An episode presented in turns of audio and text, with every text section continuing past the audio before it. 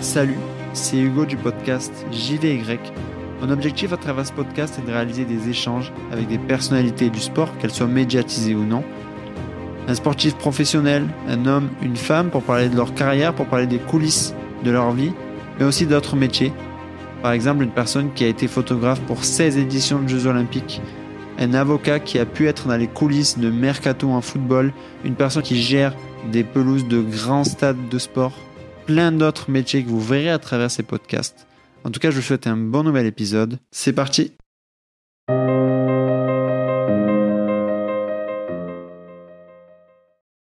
Imagine-toi rugbyman professionnel, aller au combat, chaque week-end. Imagine-toi faire carrière, vivre dans le même club, connaître l'équipe de France, affronter le haka, deux fois. Imagine-toi à chaque match, entendre les et les. Imagine-toi la pression des supporters, des médias qui après 80 minutes te remettent en question, tout le temps. Imagine-toi les doutes, les peurs, les blessures. Imagine-toi tomber, te relever, perdre, gagner, mais aussi te projeter dans une après-carrière, dans un nouveau métier. C'est ça, d'être Kélian Galtier. Bonjour Kélian. Bonjour. Déjà, euh, merci beaucoup de- d'avoir accepté cet échange. Euh, En plus, c'est assez spécial pour moi parce que j'ai jamais fait d'échange en présentiel comme ça. Ah, ça fait ça fait deux ans euh, où j'ai enchaîné des interviews téléphoniques, après un peu en visio. Enfin, et au final, là, c'est un peu la, la troisième étape. C'est le baptême du feu. c'est ça, c'est ça. On va voir si le feu va brûler ou pas. Et, euh, donc ouais, et puis, bien. et puis en plus dans des locaux plutôt sympas là, on a une petite végétation, un petit cadre sympa euh, Ouais. avec l'ESG parce que c'est l'ESG Sport Montpellier qui me qui me permet quand même de réaliser cette interview. Donc merci beaucoup à eux. Et, euh, et puis je mettrai un lien pour ceux qui sont quand même intéressés aussi euh, dans ces études-là parce que c'est un peu des nouveaux secteurs euh, qui se présentent. D'habitude je présente mes invités, j'essaie de détailler un peu pour les mettre en avant et tout. Et je trouvais ça intéressant aussi de voir à l'inverse comment vous vous, présentez. je, je vous présente? Non, je- non, mais il y a pas, il y a moins, moins de choses à dire. Mais non, vous, comment vous vous présentez quand on vous le demande? Bah, j'aborde évidemment euh, tout d'abord mon côté euh, rugby, forcément, parce que c'est ce qui, a fait ma carrière. Donc, euh, j'ai commencé, je suis né ici à Montpellier, donc euh, c'est ma ville natale, et j'ai eu la chance de jouer pour l'instant que dans ma ville natale. Donc, euh, je l'évoque comme ça. J'ai commencé à l'école de rugby du Saint-Loup, qui est une école de rugby un peu réputée désormais, puisqu'on est quelques internationaux à être sortis de cette école. Et, euh, et ensuite, je suis arrivé à Montpellier à l'âge de 15 ans. J'étais recruté, centre de formation, euh, puis mes débuts équipe première à 19 ans. Euh, on a gagné plusieurs titres chez les jeunes, voilà, trois titres, trois ou quatre titres de champion de France. Mm. Euh, et après, ben, j'ai continué ma carrière euh, jusqu'à maintenant, où j'ai eu la chance ben, de d'être champion d'Europe en 2016. 2021 aussi, mais bon, j'ai pas eu la chance de jouer parce que j'étais blessé. Mm. Et vice-champion de France en 2018, la finale euh, perdue contre Castres, mais euh, c'était quand même, euh, ça fait partie des moments forts de ma carrière. Et aussi mes sélections en équipe de France, mes six sélections en équipe de France. Voilà. et, et justement, le tout tout début, c'est quoi vos premiers souvenirs vraiment au rugby? Pour, Pourquoi déjà le rugby? C'est ce que vous le savez Et est-ce que vous, quels sont les, vraiment le premier souvenir que vous avez quand vous pensez au rugby? Alors pourquoi le rugby? Déjà, je suis issu d'une famille de sportifs. Quand même, ma mère était prof de sport et, euh, et mon père a joué au rugby pendant longtemps. Ah, Ça aide un peu. Ça aide un peu, mais euh, ils m'ont pas du tout poussé là-dedans. Encore moins mon père. Euh, j'ai vraiment fait beaucoup de sport euh, quand j'étais jeune. J'ai fait de la natation, euh, du judo, du tennis, euh, Ouais. du foot. Et en fait, j'y suis venu tout seul à l'âge de 10 ans. Alors c'est à la fois très jeune et euh, plus des fois un peu vieux. Enfin bref. Et, euh, et je m'y suis plus. Et il y a des souvenirs. Ouais, c'est vrai que des souvenirs. J'ai souvenir de, de, de l'école de rugby où j'ai commencé, où j'étais de suite très bien accueilli. C'était un petit peu l'esprit du, du Pic Saint-Loup. C'était qu'on venait pour se faire plaisir. Mhm. Euh, tout le monde jouait. Enfin, donc euh, j'ai souvenir de nos entraînements sur le sur le terrain du haut là-bas, qui est bon maintenant c'est euh, euh, c'est plus c'est plus au même endroit, mais et je venais jouer avec mes copains quoi. Et euh, donc ça c'était euh, c'est c'est- c'est c'est mes premiers souvenirs de rugby. Je dis souvent en fait, euh, bah, j'ai aimé le rugby avec euh, le Pic Saint-Loup. On m'a fait aimer, c'était voilà tout ce que ça peut comporter euh, avec l'amitié, solidarité, enfin, ces fameuses valeurs. Euh, et par contre, j'ai été formé à Montpellier. Voilà, c'est là que j'ai été formé à devenir professionnel. Mais quand même, donc vous avez été formé au Pixel, donc c'était 5 ans, je crois, à peu près, de votre. C'est ça, 5-6 ans, ouais, je suis resté. Et, et justement, vous avez quel souvenir de ce moment-là? Parce qu'aussi, il y a être en club, euh, dans, son, dans le club de son village et faire du rugby, et quand même passer au Saint-Long où on sait la renommée euh, qu'a ce lieu. Est-ce que, est que dans vos souvenirs c'était pareil, c'était encore du plaisir, ou est-ce qu'à ce, moment-là vous dites quand même il y a un truc un peu plus sérieux là dans cette formation quoi? Ah, Au Pic Saint-Loup Non, alors non, parce que il faut remettre dans le contexte de l'époque. Euh, le Saint-Loup était une petite école. C'était vraiment, euh, c'était un rassemblement de villages, hein, parce que le Saint-Loup c'est une communauté de communes, mmh. et c'était un rassemblement où euh, bah, c'est le voisin de mes parents qui avait fondé cette, cette école et, et, qui a été longtemps présidé après à mon époque par Catherine de Vautour, qui est une femme qui euh, qui donnait une ligne à, cette école de rugby. Et c'était vraiment euh, c'était un petit truc quoi. Ouais. et euh, et on avait ce côté où on partait jouer sur les tournois. C'était toujours on se débrouillait comme on pouvait et on y allait pour se faire plaisir sans objectif de résultat. Mmh. mais on gagnait souvent comme ça parce que j'en avais quand même moi de mon époque on avait une belle génération de joueurs. Et euh, et donc il y avait pas cette notion là pas du tout de, de viser euh. par contre moi à titre personnel oui. Dès que j'y suis arrivé j'avais envie de ça ouais. C'était pas l'esprit de l'école mais moi oui je je, je savais que j'aimais la compétition et j'avais envie de de voir plus loin quoi déjà. Et, et, du coup, c'est en fait c'est plus vers le MHR où ça devient un peu plus sérieux. Mais à quel moment le, le mot concurrence vous le découvrez? C'est-à-dire euh, le, côté où parce qu'au final, quand on est très jeune, il y a quand même une partie de gens qui ont des prédispositions, qui physiquement sont plus forts, sont plus rapides. Donc au final, ils prennent du plaisir, mais ils jouent, mais parce qu'ils sont, ils sont forts jeunes, entre guillemets. Et il y en a qui déjà de base commencent déjà sur le banc. Et, au final, dans le monde professionnel, le, mot concurrence, on est obligé de le connaître. Euh, forcément, il y, a, ah, il, y a, il y a, même s'il y a des joueurs talentueux, on le sait dans le monde professionnel, ça peut aller super vite. À quel moment vous vous dites, ok, là, là, il y a le, mot concurrence. à quel moment vous vous découvrez vraiment quoi? Bon, c'est vraiment la, ma, bascule quand je suis, j'étais recruté à 15 ans à Montpellier. Ça a vraiment été la bascule parce que je suis, alors, on connaît quelques, il y a des sélections de repérage pour les, euh, les départements, les régions, et plus on avance dans l'âge, puis ensuite les équipes de France jeunes. Donc déjà, y a, ça commence à être abordé à ce moment-là euh, dans ces dans, dans ces équipes-là. Et puis euh, et puis moi, quand je suis rentré à Montpellier, eh ben en fait c'est à cet âge-là, il y avait un petit peu, c'était un petit peu le recrutement de tous ces villages où on mettait les meilleurs Montpellier récupérer les meilleurs jeunes joueurs de, de la région. Donc euh, le mot concurrence commence là, puisqu'on commence à passer avec des entraînements plus intensifs. Pardon. Euh, c'est là que j'ai commencé sport-études où on avait cette cette idée de s'entraîner plus pour progresser. Euh, et euh, et voilà. Et vraiment à partir de ce moment-là, il y a la bascule qui est euh, on s'entraîne pour gagner des matchs et pour être de plus en plus performant. Et, euh, et même 15 ans, euh, c'était oui, c'est un âge. Euh, c'est souvent ce que je dis, c'est 15-20 ans, c'est là où beaucoup de choses se jouent. Mm. Et même, même ça commence plus tôt maintenant. Il faut avoir, il faut souvent avoir fait, quand je le vois, hein, nous quand on est professionnel, il faut avoir fait du sport jeune. Peu importe le sport, mais il faut avoir fait du sport jeune pour pouvoir devenir professionnel parce qu'on acquiert des, des capacités, des qualités euh, qui, qui, se, enfin, qui se construisent avec le temps, avec euh, le fait de, de, de bouger presque, j'ai envie de dire. Ça, ça vient pas forcément comme ça. Et, euh, et, et, forcément, il y a la, la, la notion après de, de, travail et de talent qui, qui viennent se mêler. Donc le talent, c'est un petit peu ce côté-là où qu'on a inné mais qu'on développe mmh. euh, quand on est jeune et dans le temps aussi. Mais il y a après tout, tout le travail qui, euh, qui prend le dessus et qui est même plus important quand on devient professionnel. Et, et dans votre présentation, vous avez aussi parlé de votre période en équipe de France. Donc, il y a eu au final le MHR où ça fait euh, dix ans que vous y êtes. Donc, forcément, vous avez aussi eu un statut à mesure qui vous a permis d'avoir quelques sélections d'équipe de France. Il y, a, il y a une date aussi importante, je crois que c'était le 16 juin 2018, moi, je suis très nul en date, hein. mais mais euh, mais bon, ça c'est quand même une date importante. Donc, euh, vous savez, je pense à quoi ça correspond parce que c'est votre oui, mhm. c'était votre confrontation donc euh, face aux All Blacks. c'est une question très bête, hein, je me pose, mais ça fait quoi de passer de voir un AK à la télé à voir un AK à quelques mètres de soi comme ça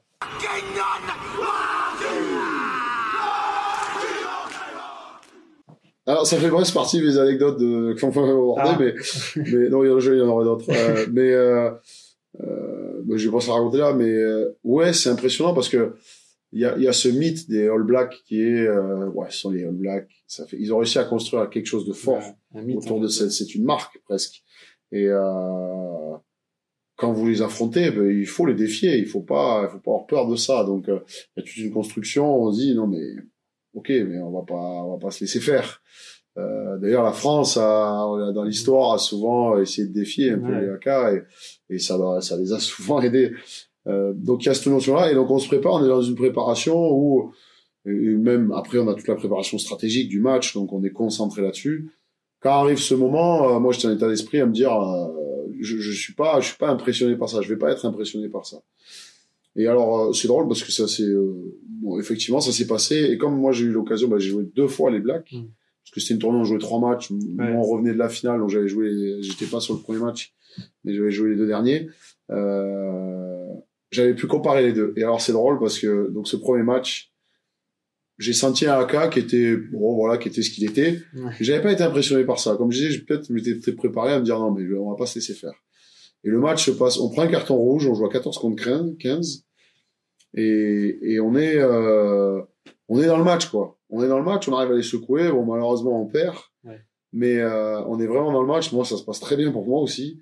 Et, euh, et il s'était il s'était fait euh, excusez-moi du terme, mais pourrir par la presse là-bas en disant qu'ils méritent, les Blacks n'avaient pas mérité cette victoire ou, Ouais. ou du moins ils avaient été secoués alors qu'on était que 14 et enfin la performance n'avait pas été bonne de leur part. Et, la semaine prochaine, alors, on les a rejoués. Et là par contre le AK c'était pas le même. Ah ouais. Et c'est drôle parce que j'ai réussi à voir la différence des deux. Et dès le début du match, euh, ça a tapé plus fort, on l'a senti. Euh, on a réussi à, à- à- on rentre à la mi-temps à match nul, mais euh, bon après on, on perd, on, on perd assez largement le match. Mais j'avais senti la différence entre les deux AK. Je me suis dit ah, ah là peut-être que ça va, ça va être plus dur. Et effectivement ça a été le cas. Donc c'est vraiment un truc que ils se, ça les motive aussi, ils s'en servent. Et tu vois, moi, je suis en, vous voyez, je suis en alternance euh, depuis euh, depuis un an et quelques là, et, et en fait, moi, je petit à petit, vu que je rentre un peu dans le monde professionnel, j'ai découvert un truc petit à petit, c'est que on, on- forcément, on nous fait des remarques euh, dans notre travail, etc. Et on, on connaît pas forcément ça à part des, des notes quand on est plus, plus Oui. jeune, quoi. Et au final, même si je suis dans une bonne entreprise avec des gens bien, mais il y a eu, il y a forcément des remarques où, et en fait, au début, je le prenais personnellement. Il y avait vraiment ce truc un peu, euh, une période où il fallait s'adapter à la Ouais. remarque, etc., à l'accepter. Et en fait, vous, en tant que sportif, vous êtes des personnalités médiatiques. Donc, en fait, c'est ça, mais en fois 10 000, euh, un peu tout le temps, quoi. Même, ça dépendait des sports, de la médiatisation, etc. Mais, et moi, je me dis, en fait, comment on fait, sachant que tout le temps, on est jugé, bon, sur nos performances, mais bon, quelque part, c'est le jeu. Parfois, même sur les en dehors, ou, enfin, on est, on est Mmh. très vite jugé par des gens, journalistes ou même supporters qui ne connaissent pas, au final, qui savent pas si, euh, quand vous avez fait un mauvais match, vous avez fait 10 heures de plus à l'entraînement, enfin, ils, ils voient pas ça derrière. Comment vous, vous vivez avec ce côté-là où forcément vous êtes entre guillemets critiqué en bien ou en mal, un peu en permanence, quoi? Alors, alors déjà oui, tu, tu vous l'avez bien dit, c'est que euh, Vous, avez le droit. Euh, moi, je... euh, je continue comme ça. On fait, on est, oui, hein, lorsqu'on devient un sportif professionnel, on devient des personnalités publiques. Oui, c'est vrai, à différentes échelles, hein, évidemment. Euh, mais plus on est l'échelle, plus on est euh, soumis à la critique. Et ça fait partie du boulot. Ça fait partie. On va prendre des remarques. On va très souvent d'ailleurs. Et je pense qu'on le fait tous. On a tendance à, à les critiquer plutôt qu'à à aussi constater ce qui est bien. Mm. Bon, mais c'est le jeu, c'est le jeu. Euh, c'est difficile. Euh, oui, c'est difficile à vivre. Euh, il faut, euh, il faut réussir à entendre euh, les critiques qui peuvent être justes. Maintenant, euh, dans l'ensemble des critiques qu'on peut recevoir, notamment avec euh, les réseaux où aujourd'hui c'est un petit peu plus, on est un petit peu plus euh, entre guillemets accessible euh, virtuellement parlant. Euh, il faut quand même réussir à filtrer, voilà, à, à ne pas tout écouter, à ne pas. Moi, pour ma part, par exemple, oui, j'ai j'ai longtemps euh, affecté, c'est pas le mot, mais euh, oui, regardez, euh, on se dit, on est touché. Bien sûr qu'on est touché, évidemment. On peut... Et là, vous regardez plus. Ah, j'ai coupé les médias et j'ai coupé les réseaux sociaux. Ouais. Alors, euh, gardé un ou deux, mais euh, vraiment les, les principaux, j'ai coupé. Ouais. Parce que, en fait, je suis arrivé à un moment où je me suis dit, ça me, Ça vous apporte rien. ouais, ça, finalement, je, ces remarques ne m'intéressent pas, et j'ai pas besoin d'avoir ça. Bah, après, c'est comme je dis, c'est le jeu aussi. On, on- on aime aussi le sport professionnel pour la notoriété que ça amène quand même, malgré tout. Enfin, dans le sens où euh, on rentre sur un terrain parce qu'il y a du public. On rentre sur un terrain parce qu'on se fait applaudir, parce que des gens viennent pour nous regarder, viennent parfois pour admirer ce qu'on fait, parce qu'on est des intermittents du spectacle presque. Et on aime ça, évidemment qu'on aime. Euh, et comme dans la compétition, on adore gagner, on déteste perdre. Et, euh, et quand les supporters, les supporters, c'est pareil. Quand ils perdent, ils ont ce sentiment qu'on déteste. Et, donc c'est compréhensible d'avoir des critiques lorsqu'on n'est pas bon. Euh, c'est vraiment c'est le jeu. Euh, après, euh, il faut réussir à chacun trouver son degré de d'acceptation. Mais pour ma part, ouais, voilà, j'accepte ça et après je, passe mon chemin si si, si j'ai pas besoin de le regarder quoi. Et après il y a un, un, autre truc aussi quand même, c'est donc la blessure et au final je trouve on parle souvent de l'aspect mental dans le sport. Euh, oui. C'est vrai que c'est hyper important quand on est en match, euh, c'est important d'avoir un mental. Quand on prépare un match, parce qu'en permanence, ben pareil, on est jugé, donc il faut, faut être capable de match d'après, même après un, un article qui nous démonte euh, de revenir et d'être là, répondre présent.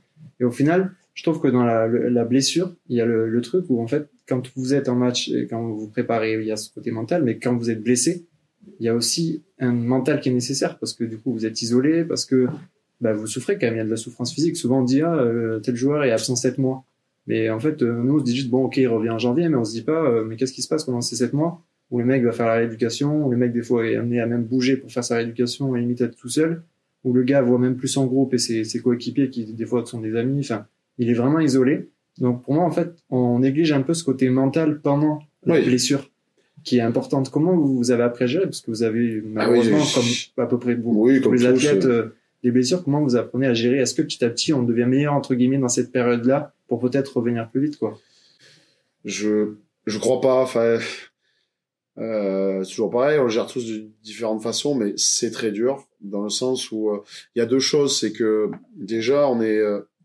on est plus dépendant. Quand on est blessé, on ne maîtrise plus les choses. C'est-à-dire qu'on est dans l'attente ou, du coup ou du moins beaucoup moins.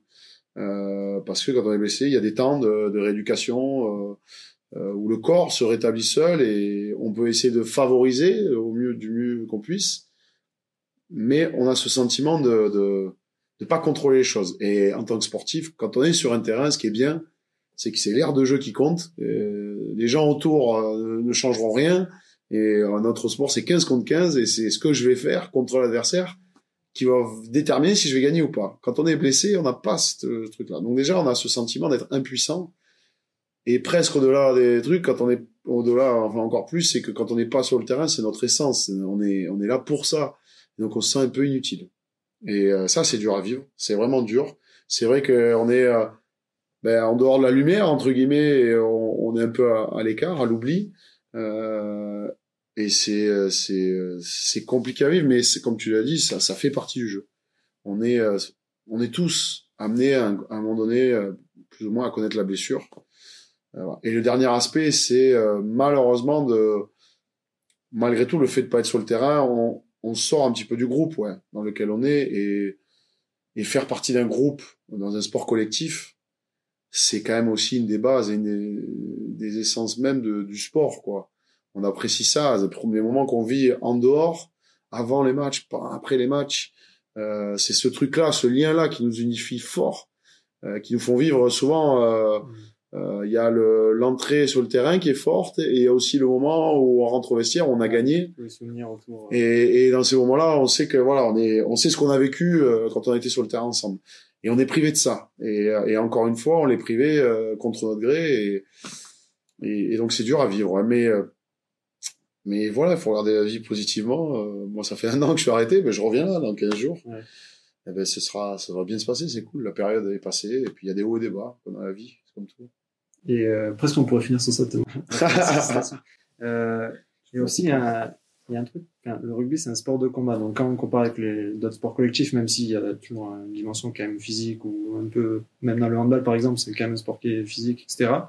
Il y a un truc que je trouve dans le, dans le rugby, c'est que il y a ce côté sport de combat où quand même on veut montrer à son adversaire qu'on est plus fort physiquement. Quand... Et, et en fait, par exemple, il y a, il y a, je sais plus, il y a quelques mois ou années de ça, j'avais vu un, un Nîmes PSG, donc foot, et je me rappelle, euh, Kylian Mbappé, il part en contre à fond, et il y a Nîmois qui lui met un gros tacle, mais il est pas venu pour toucher la balle. À aucun, je crois qu'il avait carrément oublié qu'il y avait une balle sur le terrain.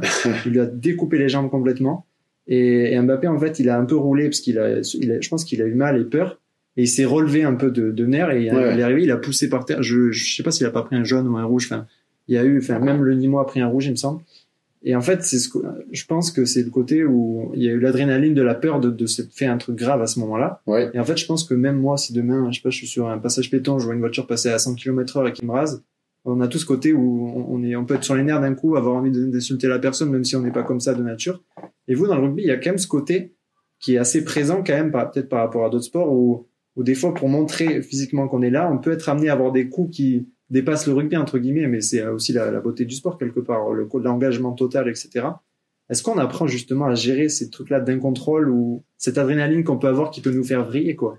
Oui, bien sûr. Euh, on y travaille dessus parce que, euh, notamment la discipline, euh, dans des moments où on perd la lucidité, où on perd son sang-froid, parce que euh, on a ce- cette guerre euh, psychologique et de combat où il faut réussir à être engagé dans un, enfin, dans un effort hyper intense et dans un, enfin, vraiment un- une lutte où ça demande énormément d'énergie et il faut réussir à conserver de la lucidité et du sang-froid. Et c'est vrai qu'on on le travaille, on travaille l'entraînement, on travaille sur des échanges pour identifier, repérer des moments où, euh, où, euh, où on voit l'action et on sait ce qu'il faut faire ou ne pas faire. Mais euh, évidemment que ça, mais c'est une des clés du sport aussi, c'est réussir à, à rentrer dans la tête psychologique euh, de, de l'adversaire, psychologiquement réussir à le, à le perturber, à le mettre à mal pour qu'il s'effondre en fait. Euh, et ça, ça fait partie, ben, on va dire que ça, ça s'enclenche tout au long d'un match, ça se construit parce qu'on commence à prendre l'ascendant sur l'adversaire, on commence à le dominer, on va réussir petit, petit à petit à mentalement à le faire baisser pavillon pour réussir à gagner le match. C'est presque ça dans du sport de haut niveau en plus où on s'entraîne tous après euh, les mêmes temps, avec la même exigence, avec euh, ben, le, le sport de haut niveau, c'est ça, c'est que ça se joue, c'est très proche et après ce qui fait basculer, ben, c'est cette capacité mentale à résister. Et euh, on le voit, nous dans notre championnat par exemple, on le voit, hein, on, est, on, est, on a perdu des matchs à domicile de ça, là on est allé gagner parce qu'on a réussi à faire basculer dans l'autre sens, voilà, c'est, mais c'est comme ça toutes les semaines. Et c'est là, ça veut dire qu'on se rapproche du, du, du, du haut niveau. Et c'est ça qui est intéressant à vivre aussi. Et, et du coup, il y a ce, il y a ce côté, euh, vous l'avez dit, de, les petits détails font la, différence comme Mm. ça. Et je pense que quand on est même très jeune, souvent il y a ce truc un peu de cliché, même dans les interviews où on entend les, les soit des entrepreneurs ou des sportifs qui disent euh, quand j'étais jeune à l'école, quand on m'a demandé ce que je voulais faire, j'ai marqué au tableau euh, sportif et, Oui, oui. et, les- et la, ma maîtresse m'a dit euh, ah ben non mais c'est pas un vrai métier ce truc là. Moi je me dis du coup pour vous c'est quoi la différence entre le jeune qui marque euh, j'aimerais faire ça sportif professionnel rugbyman Ouais. tennisman et celui qui le devient du coup? Euh, le travail. Moi, je crois vraiment euh, qu'il y a- il y, a cette notion est forte pour devenir un, un- un joueur professionnel parce que on est, comme tu le dis, on est beaucoup à, à vouloir le devenir, mais euh, on est, on est juste une petite armichette qui est réussie. Et qu'est-ce qui différencie? Il y a beaucoup de gens qui ont du talent, hein, il y en a, et dans n'importe quel métier aussi. Mais cette capacité à, à se faire mal, à travailler dur, euh, à faire des sacrifices parfois. Alors même si j'aime pas trop ce terme, parce que quand on fait, euh, moi quand je fais le métier que je fais, je, c'est, enfin, pendant longtemps ça n'a pas été des sacrifices, surtout jeune. Après quand on avance c'est différent, mais euh, mais euh, voilà, il y a vraiment ce, ce dévouement presque entier euh, pour, enfin, pour une carrière quoi. Ça prend 120% de notre temps. Euh, il faut réussir d'ailleurs à, à des fois à bien différencier les deux. Euh, des fois on va trop dedans, on fait plus que ça, on s'isole presque et, euh, et on fait des choses, on oublie le reste et ça euh, et ça c'est euh, plus on avance dans l'âge, plus on s'en rend compte malheureusement. Mais mais voilà, il y a vraiment ce- cette idée que il faut en faire des fois un petit peu plus que les autres. C'était moi j'avais j'ai été marqué par un truc, c'est Yannick Noah qui disait euh, euh, que lui avait été euh, en internat, enfin pour, euh, il avait été sélectionné, alors je sais plus où, pour jeune voilà, pour il avait été sélectionné parmi les grands potentiels. Et en fait, il racontait que quand les autres faisaient, ils faisaient leur semaine d'entraînement, et quand les autres partaient euh, rentrer chez eux, bon ben lui il restait sur place parce qu'il pouvait pas rentrer chez lui. Il disait c'est là qu'en fait ben, je m'entraînais tout le week-end. Et je finissais par faire des fois euh, 10, presque 10 heures d'entraînement de plus que les autres par semaine. Et à ce jour, c'est toujours le seul. Euh, ouais, il y en a eu d'autres avant, je sais pas, je connais pas bien le tennis, mais euh, bon, en tout cas, c'est le dernier euh, homme, enfin masculin, à avoir remporté un grand chelem. Ouais. C'est signe que voilà, cette notion de travail, elle est, elle est, elle est plus, qu'elle est déterminante pour réussir euh, là où les autres échouent. Parce que c'est de la répétition, parce que c'est l'identification, le geste devient plus facile, on prend les bons, on fait les bons choix au bon moment. Euh, voilà, c'est que des, des, des choses comme ça dans le haut niveau qui font qu'on fait la différence, on est meilleur. Et bon, là, vous l'avez dit, un peu justement trouver cet équilibre entre le rugby, mais pas être trop dedans, etc. C'est quoi que vous aimez le plus et vous aimez le moins dans le rugby, du coup, dans votre sport? Ouais, ouais, ouais. Qu'est-ce que j'aime le moins? Il faut commencer par le moins. Ça veut dire qu'il y a beaucoup de plus. Oui, oui, il y a beaucoup de plus, évidemment, évidemment. Euh... Ouais, c'est dur, c'est dur. Euh... Je... je prends au dépourvu. Euh... Ça a été difficile en, en, jeune. J'ai pas trop apprécié la période, mais bon, enfin bon, c'était à l'époque, ça a changé maintenant. Mais chacun a une manière de se développer, on va dire. Et même quand on est jeune. Euh, voilà, je sais que j'avais autour de moi des, des grands joueurs, des, des, joueurs qui avaient plus de talent que moi, qui avaient peut-être moins besoin de travailler. Moi, j'étais plus un j'ai toujours été plus travailleur, plutôt travailleur. Euh, et quand on est en jeune, on nous met un petit peu tous dans le même paquet. Et on va souvent euh, plutôt euh, valoriser ceux qui ont du talent et délaisser un petit peu ceux qui ont, euh, qui ont cette notion de travail. je j'avais pas trop apprécié cette période parce que j'ai heureusement, heureusement, j'ai croisé dans ma carrière, euh, chez les jeunes notamment, des entraîneurs qui m'ont fait confiance, qui ont cru en moi. Et, euh, et j'ai croisé dans ma vie, euh, je le dis souvent dans mes interviews, mais c'est Michel Pradet avec qui je suis entraîné seul, qui lui a dit non, mais t'as des qualités, tu vas réussir euh, si tu t'entraînes. Euh, et voilà. Et dans le rugby, j'ai croisé des gens qui étaient pas très intéressants parce que ils se limitaient à, à s'intéresser qu'aux joueurs le, le, sportif. Ouais, ou qui, leur plaisait le plus parce que c'était le meilleur à ce moment-là et euh, qui allait peut-être les faire rayonner un petit peu. Et du coup, ils s'intéressaient pas. Quand on est euh, éducateur, notamment chez les jeunes, euh, il faut, euh, on est là pour euh, transmettre, trans, transmettre aux, enfin, aux, ces adolescents parce que c'est on est passionné, on est passionné. Si on devient professionnel, c'est parce qu'on est passionné. Donc il faut un peu mettre l'ego de côté euh, et réussir à, à, aider tout le monde. C'est une période que j'ai pas forcément trop apprécié ces sélections. Euh, alors pas, je parle des régionales, hein, parce qu'en équipe de France après, euh, et quand je suis arrivé au pôle France, euh, c'est ça a d'ailleurs été un moment où euh, qui a un petit peu qui m'a fait basculer dans vers le professionnalisme. mon année au pôle France avec, et et là, là, j'ai eu des gens de confiance, des gens qui, qui m'ont, qui m'ont beaucoup transmis, qui m'ont beaucoup apporté, que ça m'a aidé sur toute ma carrière. Et, euh, j'ai beaucoup plus aimé cette période-là. Et donc après, le bien, bon, le mal, oui, euh, le mal, il y en a aussi. Il faudrait que j'arrive, mais il y en a, y en a d'autres.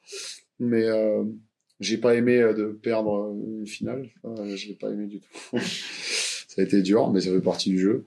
En bien, en bien, ça sera, j'aurais, je garderai dans ma dans ma tête, j'ai croisé des, personnes incroyables.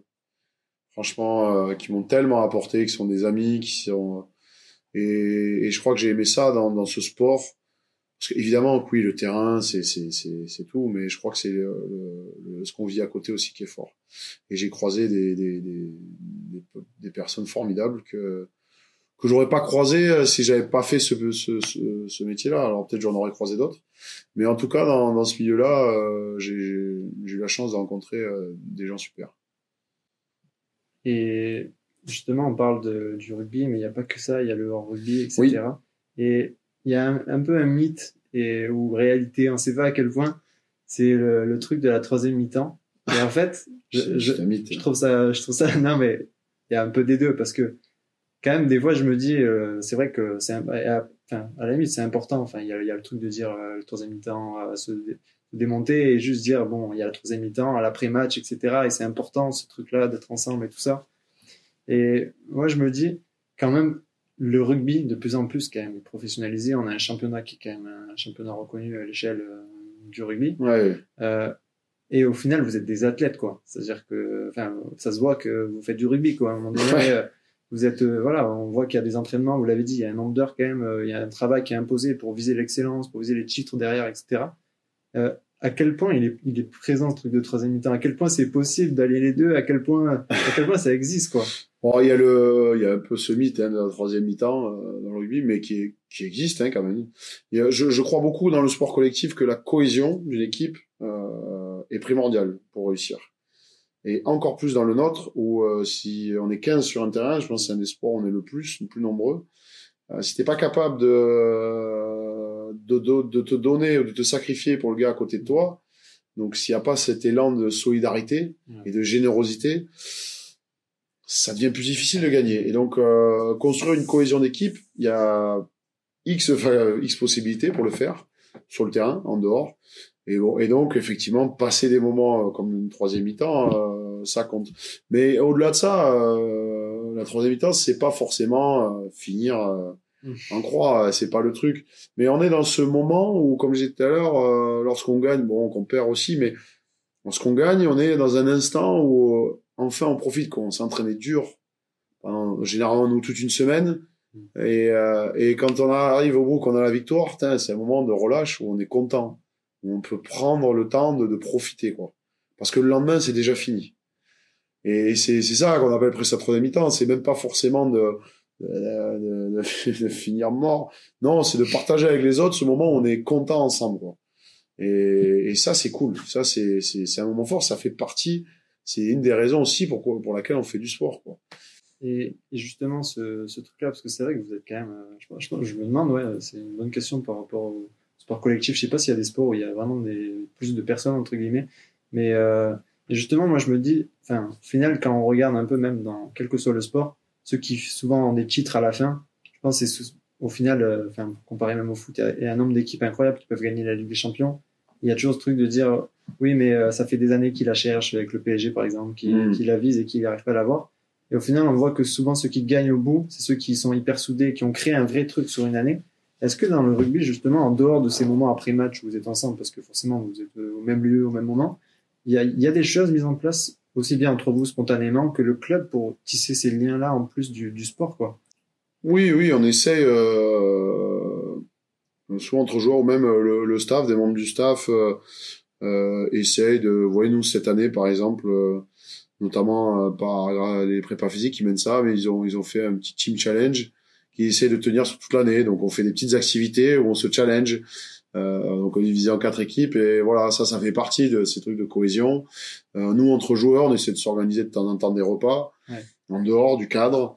Euh, je pense que les clubs en tout cas qui favorisent ça euh, ben, amènent un petit plus euh, à, à, à, la réussite. Alors évidemment que c'est euh, c'est un détail. C'est, c'est, on va dire que c'est, la cerise sur le gâteau. Euh, tout ce qui compte d'abord, c'est on en revient à ce que je disais, le, travail, le, le terrain, l'entraînement, euh, le talent. Euh, ça, ça c'est, c'est la base et c'est, ça, on réussit pas sans ça. Mais en tout cas, tous ces à côté qui viennent aider, euh, ouais, ça compte. Ouais, tu, tu enfin, tu l'as dit. Euh, on voit souvent les équipes qui gagnent, ces équipes qui vont être complémentaires. Donc il faut, pour qu'elle soit complémentaire, il faut connaître les hommes. Il faut connaître les hommes qui font cette équipe, savoir comment ils fonctionnent, savoir lesquels ne vont pas aller ensemble. Parce qu'après, euh, il y a eu des équipes où les mecs ne s'aimaient pas. Hein. Par contre, ils étaient complémentaires. Et, et, ils se respectaient et ils disaient non mais je, je sais qu'on va gagner parce que il fera le taf et il va faire le taf que moi je ne sais pas faire. Mais pour euh, pour réussir ça, il faut connaître les mecs. Euh, si euh, si on ne connaît même, si on ne sait même pas comment on s'appelle, dans une équipe, alors qu'on passe 10 heures par jour ensemble, moi j'exagère, mais c'est pas loin, mm. c'est qu'il y a quelque chose qui va pas quand même. C'est qu'on est, euh, il manque quelque chose, voilà. On ne s'intéresse pas à l'autre. Et euh, c'est comme dans la vie, si euh, on ne tient pas compte de ce que ressent l'autre, c'est qu'on se trompe. Voilà et, et la suite d'une carrière, forcément, il y a ceux qui n'ont pas réussi à être professionnels et ils, ont, ils sont réinsérés professionnellement. Et puis de plus en plus, et on en parle de plus en plus d'ailleurs, euh, je trouve dans les actualités, c'est le sujet de la reconversion. Oui. Déjà, moi je me demande, vous par exemple, à quel moment vous, ça vous a effleuré l'esprit la première fois? Est-ce que vous en parlez même entre vous? Est-ce que même le club vous aide, vous accompagne Est-ce qu'il y a des choses mis en place? Alors, à titre personnel, moi, j'ai fait mon Montpellier Business School ouais. Euh, et j'ai euh, donc j'étais formé. Euh, j'ai toujours voulu avoir ce projet. Mes parents m'ont cité aussi quand j'étais jeune. Euh, et même ça m'a aidé parce que je, je, sortais un peu du cadre du rugby. Quand vous restez trop focalisé sur un seul univers, c'est euh, à un moment donné, ouais, on, on vit enfermé, on est toujours les mêmes idées. C'est comme quand on a tête dans le guidon. Des fois, c'est c'est bien de reculer un petit peu pour un horizon un peu plus large. Donc euh, c'est pour ça que j'ai toujours voulu avoir autre chose à côté. Ça a été dur parce que cumuler les deux, euh, ça demandait encore plus de temps. Mm. Et j'étais déjà à 120% sur le rugby. Mm. Il en fallait un peu d'autres pour le MBS. Bon, c'était compliqué, mais euh, ça s'est bien passé parce que j'étais diplômé et j'ai réussi. Voilà, dans le, j'ai senti euh, avec le, temps, ben, j'ai, je me suis commencé à me construire comme entrepreneur, à ouvrir d'autres trucs, d'autres projets pour continuer dans cette ligne-là. Euh, mais ça, c'est euh, c'est une décision que j'ai pris, que j'ai prise, que que j'ai souhaité faire. Et il y en a beaucoup d'autres qui le font. et notamment quand on arrive à un âge comme le mien où on sent bien que la fin de carrière arrive et que euh, ben on a passé longtemps euh, à faire ce qu'on fait, c'est très bien, mais on a envie de basculer vers autre chose aussi. Donc euh, les gens se forment plus à ce moment-là, même si quand on est jeune, on est obligé de se former, mais on a on n'a pas encore ce recul à se dire oh, c'est dans longtemps, c'est donc on se forme mais pas. Et là, quand on arrive à la fin, on a on a plus cette notion peut-être d'urgence, je sais pas si c'est le mot, mais mais en tout cas se tourner vers autre chose, parce que quand ça s'arrête euh, il faut avoir des projets, sinon euh, la, vie est longue encore après, hein, après le sport. Euh, et puis, alors oui, on est, il y a, y, a, forcément des organismes hein, qui sont en place pour. Après, les clubs, oui, ils vont aider, mais bon, ce qui les intéresse dans un club, ce qui va le plus les intéresser, c'est l'athlète. Ce qui se passe après, bon, ça les regarde moins. Donc, donc forcément, c'est logique aussi. Hein. Donc souvent, c'est pas forcément par le biais du club qu'on va qu'on va passer. Ça peut, hein, c'est pas, pas ce que je dis, mais, mais voilà. Et euh, là, mon média actuellement, il a, il a changé de nom il n'y a pas longtemps. Euh, il s'appelle JVY, donc euh, c'est grosso modo des abréviations de je vais y arriver hmm. que je me m'étais mis en tête il y a très longtemps. C'est pas c'est pas lié dans ce cadre de média, c'était très personnel au départ. vous, si vous aviez un, un, conseil à donner à une personne qui doute, sachant que en tant qu'athlète, on est tout le temps remis en question, euh, donc forcément, vous êtes quand même bien placé, euh, je trouve, en tant qu'athlète pour, pour aussi peut-être donner un conseil qui vous vient. Euh, vous direz quoi? Que s'il n'y a pas de doute, c'est qu'il y a un problème en fait. Tout le monde doute. Tout à l'heure, tu parlais de la peur, par exemple.